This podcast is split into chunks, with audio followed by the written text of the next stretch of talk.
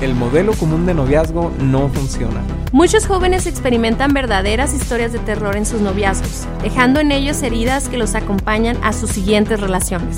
Relaciones codependientes, adicciones, celos, conflictos con los padres, agresividad, problemas ocasionados por actividad sexual prematura, entre otros. Así que es tiempo de un modelo alternativo de noviazgo con mejores resultados. Nosotros somos Dani y Cintia Osuna y esto es el podcast Noviazgo Alternativo. Jessica y David tienen tres años de novios. Últimamente, ambos han estado peleando mucho.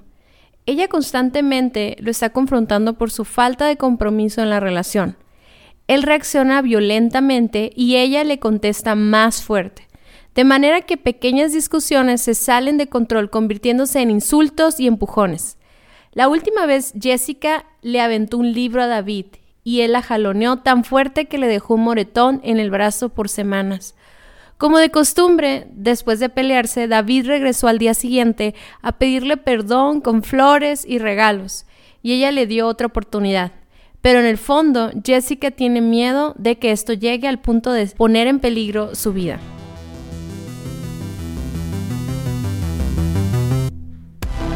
¿Cuál es la raíz del problema de Jessica y David? ¿Qué principios de la voluntad de Dios están rompiendo aquí? ¿Y qué onda? ¿Cómo están? Misión cumplida. Esta semana también sacamos dos podcasts y estamos muy contentos por eso, porque queremos sacar pequeñas historias de terror, de Stranger Things, ¿verdad? Estamos en esta serie y estamos sacando dos podcasts cada semana, así que espéralos los miércoles y los viernes durante el mes de octubre. Y muchísimas gracias por todo el apoyo. Yo sé que siempre decimos, pero sinceramente, uh, sin ustedes no podríamos hacer llegar este podcast a nadie y estamos muy felices de la respuesta que hemos tenido en los primeros dos o tres podcasts de esta serie, así que muchísimas gracias y pues si esta es la primera vez que escuchas este podcast, uh, te invitamos a que escuches el intro de esta serie porque estamos hablando de relaciones tóxicas, de relaciones enfermizas, de relaciones que parecen historias de terror y en el primer episodio hablamos de la raíz del problema.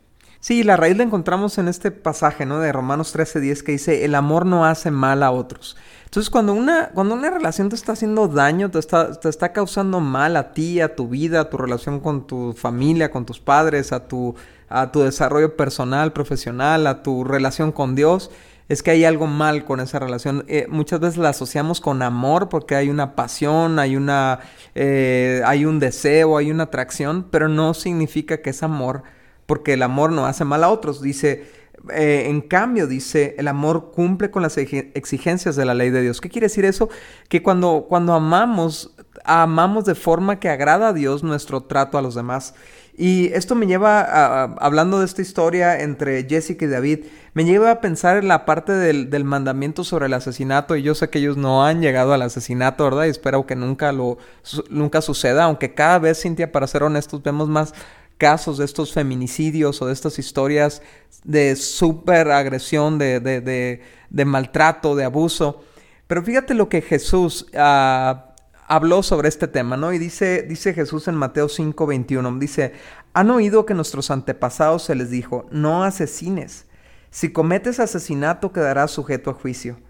Pero yo te digo que aun si te enojas con alguien quedarás sujeto a juicio. Si llamas a alguien idiota, corres el peligro de que te lleven ante el tribunal. Y si maldices a alguien, corres el peligro de caer en los fuegos del infierno.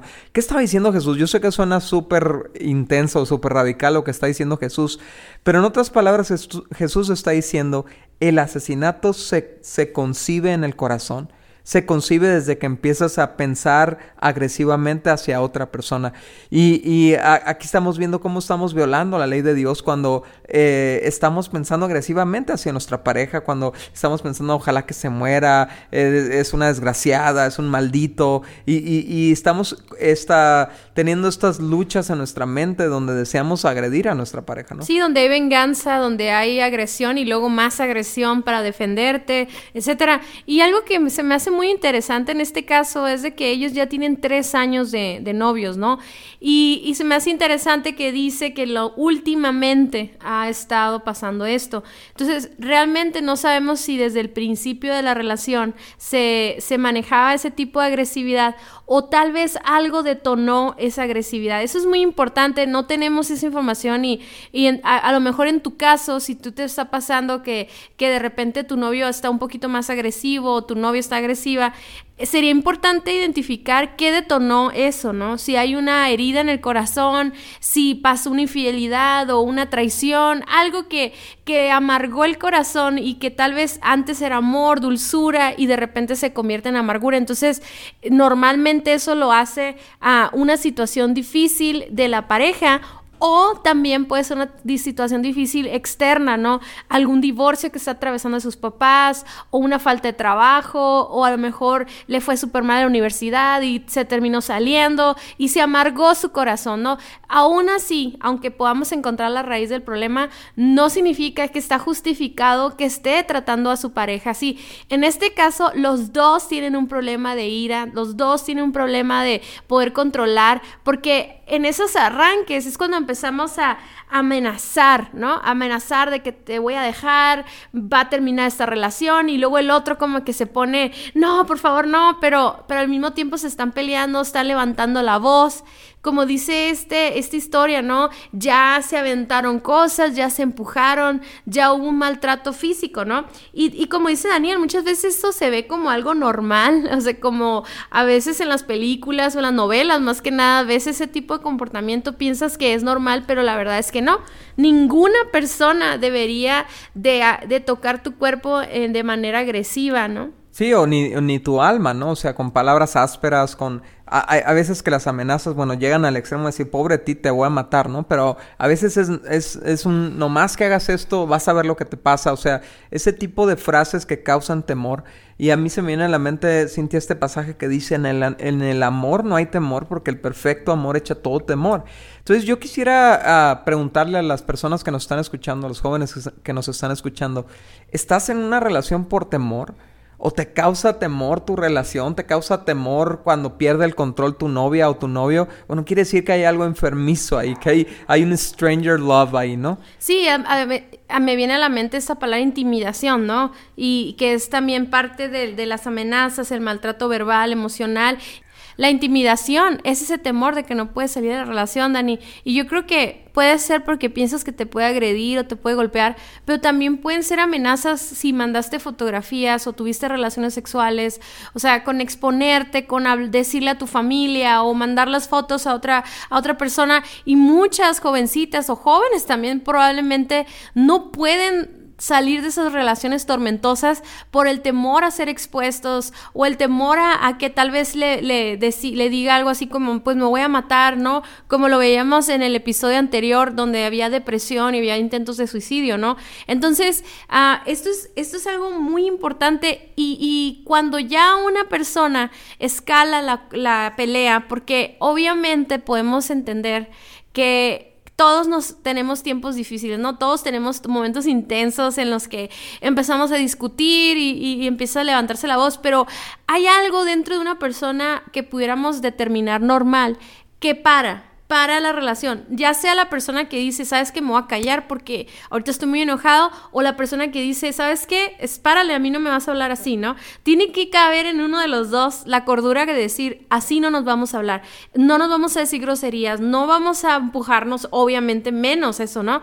Pero muchas veces hay mujeres o hombres que ya no discuten, Dani, porque se intimidan porque empiezan a ver esos signos, ¿no? A lo mejor empiezan a ver que la nariz se le empieza a, respirar un poco más agitado o que empieza a levantar la voz y entonces se intimidan y no son capaces de decir, no me hables así. No, entonces yo creo que el problema está en las dos personas, ¿no? E, en, las dos personas de alguna manera porque no hay control propio, no hay una manera ni tan ni de detener la ira, pero tampoco de detenerla tú como como agredido. O sea, decir, ¿sabes qué?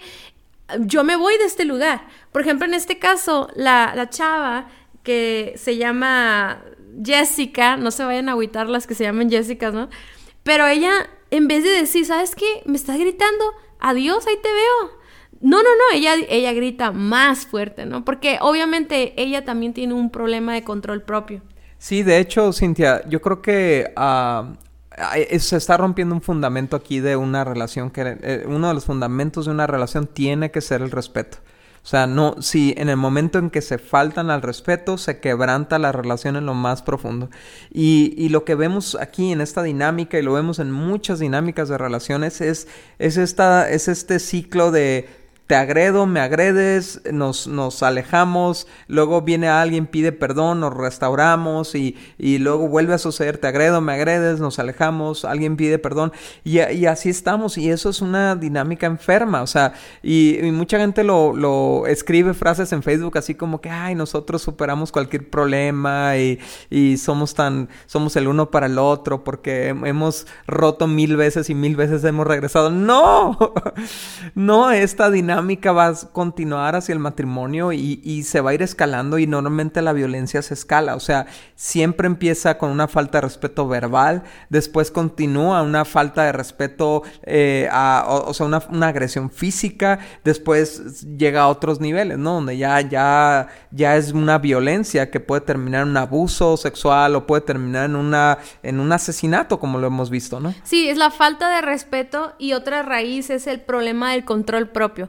Ambas cosas se encuentran en nuestro corazón, en nuestro carácter. Es lo que está, de lo que estamos hechos, pues, ¿no? Yo creo que en, en todos los episodios vamos a llegar a ese punto en que toda la raíz de todos los problemas de nuestra vida están en el corazón, ¿verdad? La pureza, lo que veíamos, la depresión, todo, la ira, el falta de control propio, es una falta de carácter, ¿verdad? Es una inmadurez. Y si nosotros somos inmaduros, no estamos listos para tener una relación de noviazgo. Primero lee la guía de noviazgo o escucha los episodios que hicimos al inicio de este podcast porque hablamos de madurez y esta madurez es esa madurez emocional donde nuestras emociones no nos controlan, sino nosotros tenemos ese, ese dominio de controlar, o sea, esa, esa capacidad de controlar nuestras emociones. ¿Qué emociones están manejando en este momento? A lo mejor la ira, el enojo, eh, la tristeza, la frustración, etcétera. Y dice en Proverbios 25, 27, una persona sin control propio es como una ciudad con murallas destruidas. O sea, no tiene protección.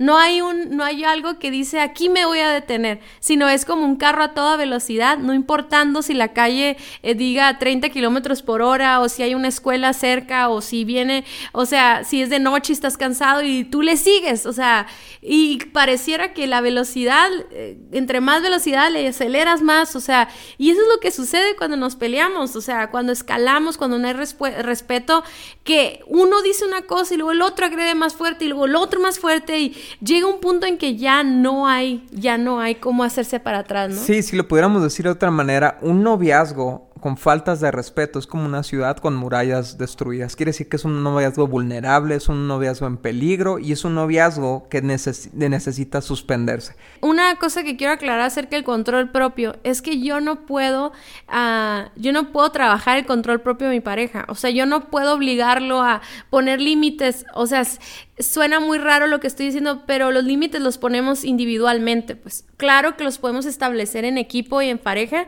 pero al final del día quien decide es la voluntad de la persona. Entonces, muchas personas piensan que quedándose en la relación y intentándolo de nuevo y mandando flores y pidiendo perdón una y otra vez va a resolver el problema raíz, pero no lo va a hacer. Tal vez va a minimizar las consecuencias, tal vez va como a suavizar la relación y, y volver a sentir romance y entonces, ah, ya, estamos bien. No, no, no, va a salir en el momento en el que algo no estén de acuerdo. Entonces, ahora sí les vamos a decir los pasos para actuar en este tipo de relaciones. Este caso también es un caso en el que no deben continuar la relación, necesitan separarse. Es más, estoy casi segura que esos arranques de ira ya estaban antes de la relación por lo que la persona puede justificarse, ¿no? Es que esta relación me tiene así. No, no, no. Tu problema es, es, es personal, ¿no? Entonces, uno de los pasos de la guía de noviazgo para ponerte de novio es que tengas madurez. Y si no tienes madurez, pues, ¿cómo vas a poner todo lo demás, no? Sí, y en este caso, madurez para, eh, para platicar los conflictos sin, sin estallar, sin explotar, sin agredir, ¿no? Entonces, ah, es, es necesario que se suspenda la relación porque una persona que no sabe arreglar conflictos sin estallar, sin agredir, es hay, hay otro en peligro en la relación. Inclusive los dos están en peligro, ¿no? y, y, nosotros creemos que es mucho más importante tu, integridad física, tu integridad emocional, integridad espiritual, eh, que, que, la integridad de tu relación. O sea, sí. Eh, tu relación. Sí, sí, está bien. Ah, sí, sí. Eh, y número dos, entonces lo que tenemos que hacer es que ya por separado tiene que haber un trabajo personal en el manejo de la ira. O sea, si son cosas que no se te formaron, si tu mamá no te dio una cachetada cuando necesitaba, bueno, una cachetada, pues no, pero si no te pusieron un hasta aquí con tus berrinches en, en tu casa. Una cachetada. Cachetada no, pero nalga sí. Este, pero, pero mi mamá jamás me hubiera tolerado que yo le levantara la voz a ella. O sea, había un respeto ahí porque, o sea, eso se cuidaba. ¿Sí me explico?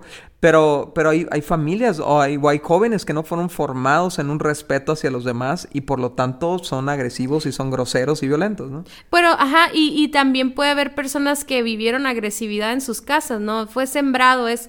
Tal vez viviste con un papá que gritaba o golpeaba eh, y tú pensaste yo nunca lo voy a hacer y terminaste haciéndolo. Pero también hay otros problemas a lo mejor emocionales o psicológicos de ira, de ataques de ira, este, que a lo mejor necesitas atender. O sea, que tal vez muchas veces por ignorancia uno piensa, no, es que no estoy loco, ¿por qué tengo que ir con un psicólogo? No, no, es que tienes que ir porque reconoces que tienes un problema. Miren, nosotros creemos que el control propio eh, la medicina más grande que puede haber es el Espíritu Santo, ¿no? Entregar nuestra vida a Dios, pero también tenemos que trabajar en esas áreas de manera natural. Mira, yo, yo encontré en internet ahí una, investigué algunos eh, consejos que te dan para la ira, ¿no? Y una de ellas es que seas constante en el tipo de tratamiento que vayas a llevar, ¿no? Si vas a llevar terapia psicológica o una consejería, que tú veas que, eres constante en eso, porque no va a ser algo de una semana o de una plática nada más, es algo que le tienes que dar seguimiento, porque obviamente tienes un problema de ira, ¿ok? Estás eh, controlado por esa emoción y necesitas romper esa atadura, romper esa, ese hábito, ¿no? También es muy importante aprender a, aprender prácticas o técnicas de relajación, o sea, necesitamos aprender dentro de ese proceso de trabajar, hay que aprender a relajarnos, como a, no estar tan estresados por las circunstancias, eh, desarrollar nuevas maneras de pensar. Eso, eso quiere decir que a lo mejor tú estás demasiado cerrado y por eso siempre caes en la ira o siempre caes en frustraciones, porque piensas muy cuadradamente, muy, muy, o sea, nadie te puede llevar la contraria, ¿no? Que eso nos lleva también a trabajar en la resolución de problemas. Como decía Daniel, creo que lo decías ahorita, Dani, como tenemos que aprender a escuchar las otras opiniones, ¿verdad? Y resolver cuando tengamos un conflicto, cuando no estamos de acuerdo, cuando surge un problema, saber resolverlo, que la ira no sea la solución. Que la ira no sea el escape de tu frustración, ¿no? Por eso son esos, esos técnicas de relajación, ¿no? Como el aprender a hablarlas, escribirlas, eh, caminar, respirar, etcétera, ¿no? También tienes que cambiar el entorno que te está afectando. O sea, si tú estás viendo que tienes amigos agresivos o, estás oyendo contenido agresivo, películas, música, etcétera, que están alimentando tu ira, pues también tienes que hacer un cortón, ¿no? Si, si en tu casa hay agresividad, pues tratar de hacer una intervención, de platicar con tus papás, de expresarles cómo te está afectando eso en tu propia vida. Y otra cosa, otro consejo que encontramos es que evites consumir sustancias que alteren tu estado de ánimo. Fíjense, esto es muy importante porque muchos jóvenes ya están batallando con un problema de ira y de repente toman y se emborrachan o se drogan o, toman otras sustancias, no sé, café, medicinas, no sé, que alteran aún más su estado de ánimo y los hacen más propensos a, a ataques de ira. Entonces, estos son algunos consejos, claro que tienes que buscar un experto que te ayude a, tratar desde el origen, ¿no? Porque si traes un problema eh, físico, si traes un problema emocional, familiar, etcétera, ¿no? Pero esto es tratar el problema. Sí, este, y obvio, no sé, 8 de cada 10 veces que hay un problema de ira, hay un problema de rencor. Y lo dice en Efesios 4, 31, 32, dice, líbrense de toda amargura enojo, palabras ásperas, calumnias y toda clase de mala conducta. Por el contrario, sean amables unos con otros, sean de buen corazón y perdónense unos a otros, tal como Dios los ha perdonado a ustedes por medio de Cristo. O sea, muchas veces esa, esa agresividad que tienes contra tu pareja es por algo que te hizo en el pasado, por algo que te hizo otra pareja en el pasado o por algo que te hicieron tus padres y, y ahí vas a embarrarle todo tu coraje y toda tu ira a otra persona, ¿no? Porque traes herido el corazón. Entonces es necesario que te tomes el tiempo de sanar, de trabajar, de seguir todos estos consejos que Cintia mencionaba, porque tú no, no puedes pasar por alto un problema de ira en el noviazgo porque se va a multiplicar el matrimonio. Sí, una vez más, el punto número tres es poner nuevos límites, ¿no? Algo que, no sé qué opinas tú, Dani, no, pero casi la mayoría de las veces cuando hay un problema eh, de infidelidad o de ira, como en este caso o en el caso anterior de la semana pasada, o sea, cada uno de estos casos cuando recomendamos terminar, no es un terminar para, ahí te veo en tres semanas, pues. O vamos a terminar, pero te sigo hablando todos los días. O vamos a terminar, pero nos seguimos besando y seguimos con contacto físico.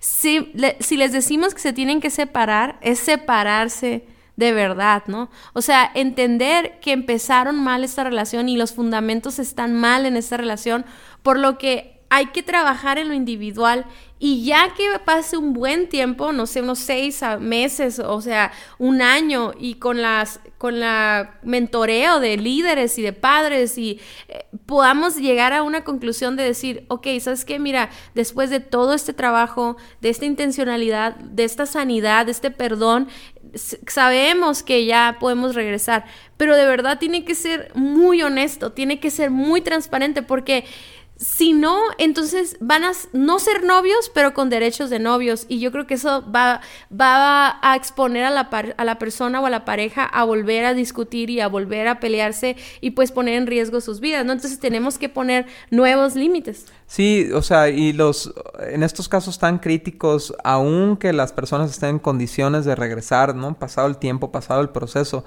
el, el mismo eh, proceso de regresar el mismo acto de regresar tiene que ser un proceso. No puede ser, ay, de volá, pum, ya estamos de nuevo y como si nada hubiera pasado, sino hay que llevar las cosas bien calmadas y realmente monitorear a la otra persona, monitorearte a ti mismo, a ver si no hay la tendencia a regresar al mismo patrón, ¿no? Sí, yo creo que el llevar un tratamiento eh, como una consejería o una terapia psicológica puede ayudarnos a encontrar bien, bien, bien el, el, problema y la raíz. Y yo creo que también eso determina muchas cosas, ¿no? Por ejemplo, si esa ira nada más había sido, despertó por una crisis, una, un estrés que nunca pasa, ¿verdad?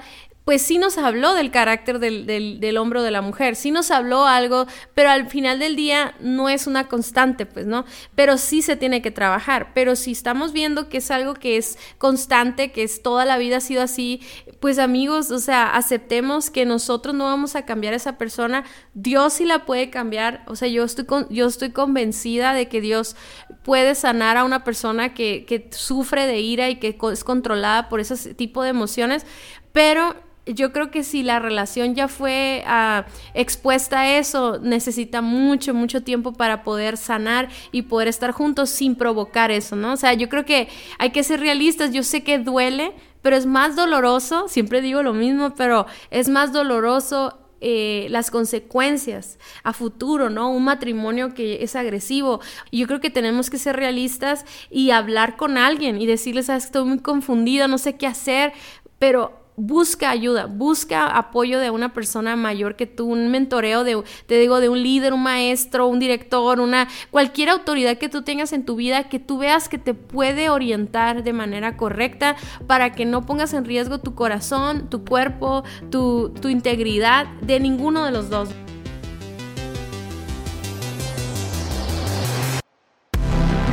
Muchas gracias por haber escuchado nuestro podcast. Para nosotros es muy importante escuchar tus comentarios y dudas.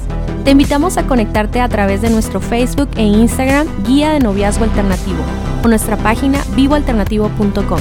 Si el tema de hoy fue de ayuda para ti, compártelo con todos tus amigos. Hasta la próxima.